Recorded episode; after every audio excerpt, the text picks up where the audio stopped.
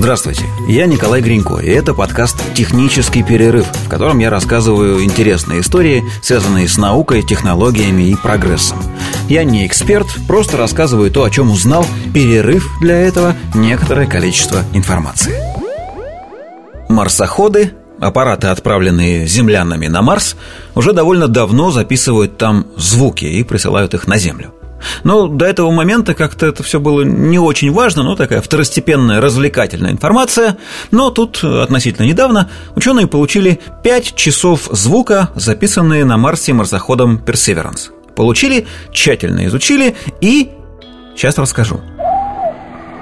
Мы довольно давно знаем, что Марс – это такое очень холодное, безмолвное место, и в нем все звуки, которые слышны, это в основном звуки ветра – но теперь там появились и земные аппараты, марсоходы, поэтому теперь там звучат и они. В частности, Perseverance.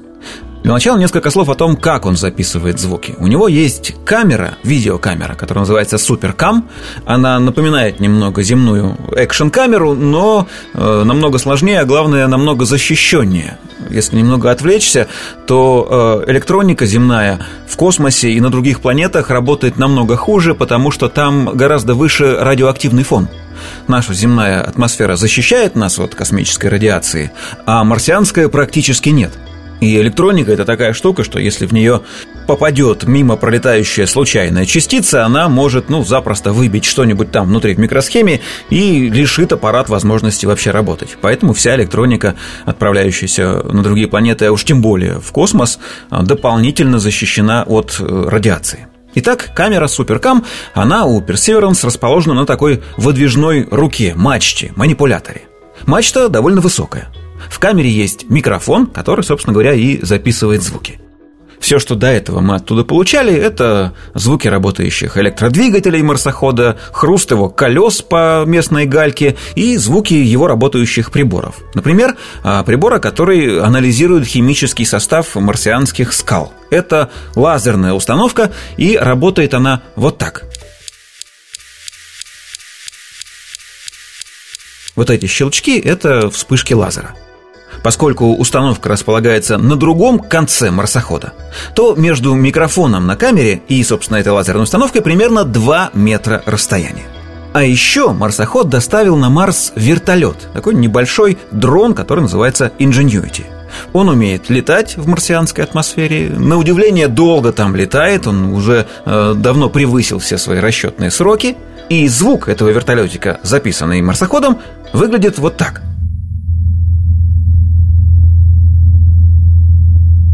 В этот момент вертолет находится от микрофона на расстоянии от 15 до 50 метров. Мы здесь, на Земле, давно знаем, что скорость звука в земной атмосфере 343 метра в секунду. Основываясь на предыдущих данных об атмосфере Марса, ученые вычислили, что тамошняя скорость звука должна составлять 240 метров в секунду. И с помощью пятичасовой аудиозаписи ученые решили это проверить. Оказалось, что да, звуки от вертолета распространяются именно с такой скоростью – 240 метров в секунду. А вот звуки от лазерной установки, вот эти вот щелчки, на 10 метров быстрее – 250 метров в секунду. Поначалу решили, что это ошибка, но стали перепроверять и другие данные, и выяснилось, что это действительно так. Оказывается, звуки разной частоты распространяются в атмосфере Марса с разной скоростью. На Земле у нас совсем не так. Скорость звука, конечно, зависит от разных э, состояний атмосферы, от давления, от влажности, да, но от частоты звука нет. Звуки любой частоты движутся у нас с одной и той же скоростью марсианская атмосфера ведет себя крайне необычно. Вообще атмосфера Марса на 95% состоит из углекислого газа. И при этом ее там очень мало. Она в 100 раз менее плотная, чем наша земная. И из этих цифр вытекают два последствия. Во-первых, в такой разряженной атмосфере звук распространяется не так хорошо, поэтому его громкость на Марсе всегда тише примерно на 20 дБ. А во-вторых, верхние частоты звука, несмотря на то, что распространяются быстрее, но звучать они будут еще тише, чем все остальные. Осознав такой удивительный факт, инженеры НАСА сделали даже специальный сайт, такой развлекательный. Он называется Sounds on Mars, и там можно послушать, как звучали бы самые разные наши земные звуки на Марсе. Ну, в качестве примера, вот звук города, в котором чирикают птички. На Марсе он звучал бы вот так – Как вы слышите, высокочастотные звуки практически пропали, птиц не слышно, остался только низкочастотный гул. На сайте «Звуки Марса» там довольно много примеров, а кроме того, можно даже загрузить туда запись собственного голоса и послушать, как бы она звучала в марсианской атмосфере.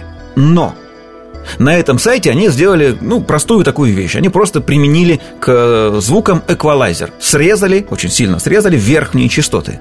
Но почему-то забыли про разную скорость распространения звука.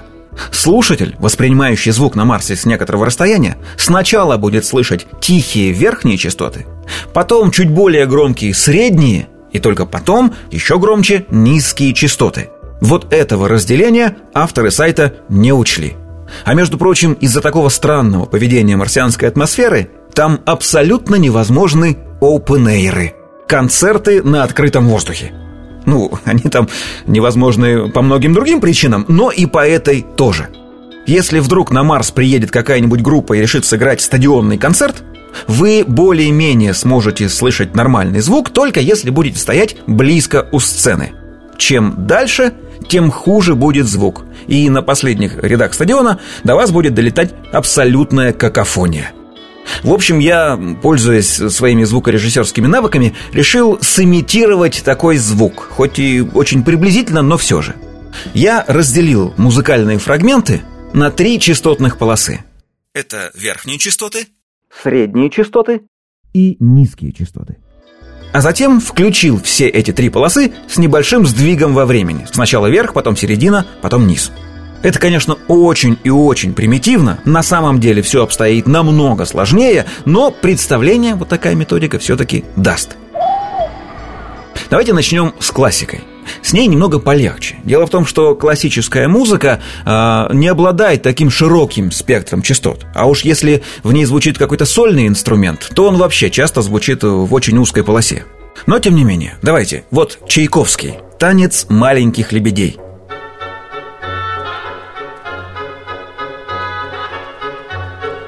Приблизительно так эта пьеса будет звучать в атмосфере Марса с расстояния, ну, допустим, метров 20-30.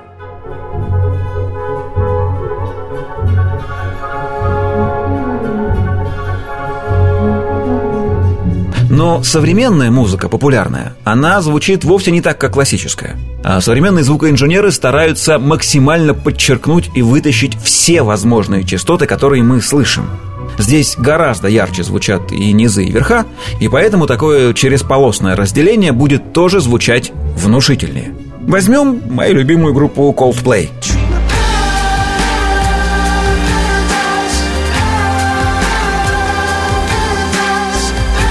На марсианском стадионном концерте это будет звучать вот так.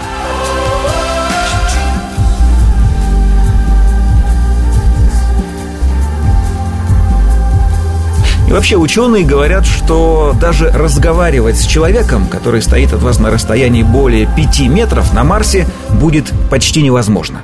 Ну, если, конечно, вы сможете выжить на Марсе без скафандра, сможете вдыхать марсианский воздух и, выдыхая, формировать какие-то слова. Вот при всех этих условиях понимать далеко стоящего человека будет очень сложно.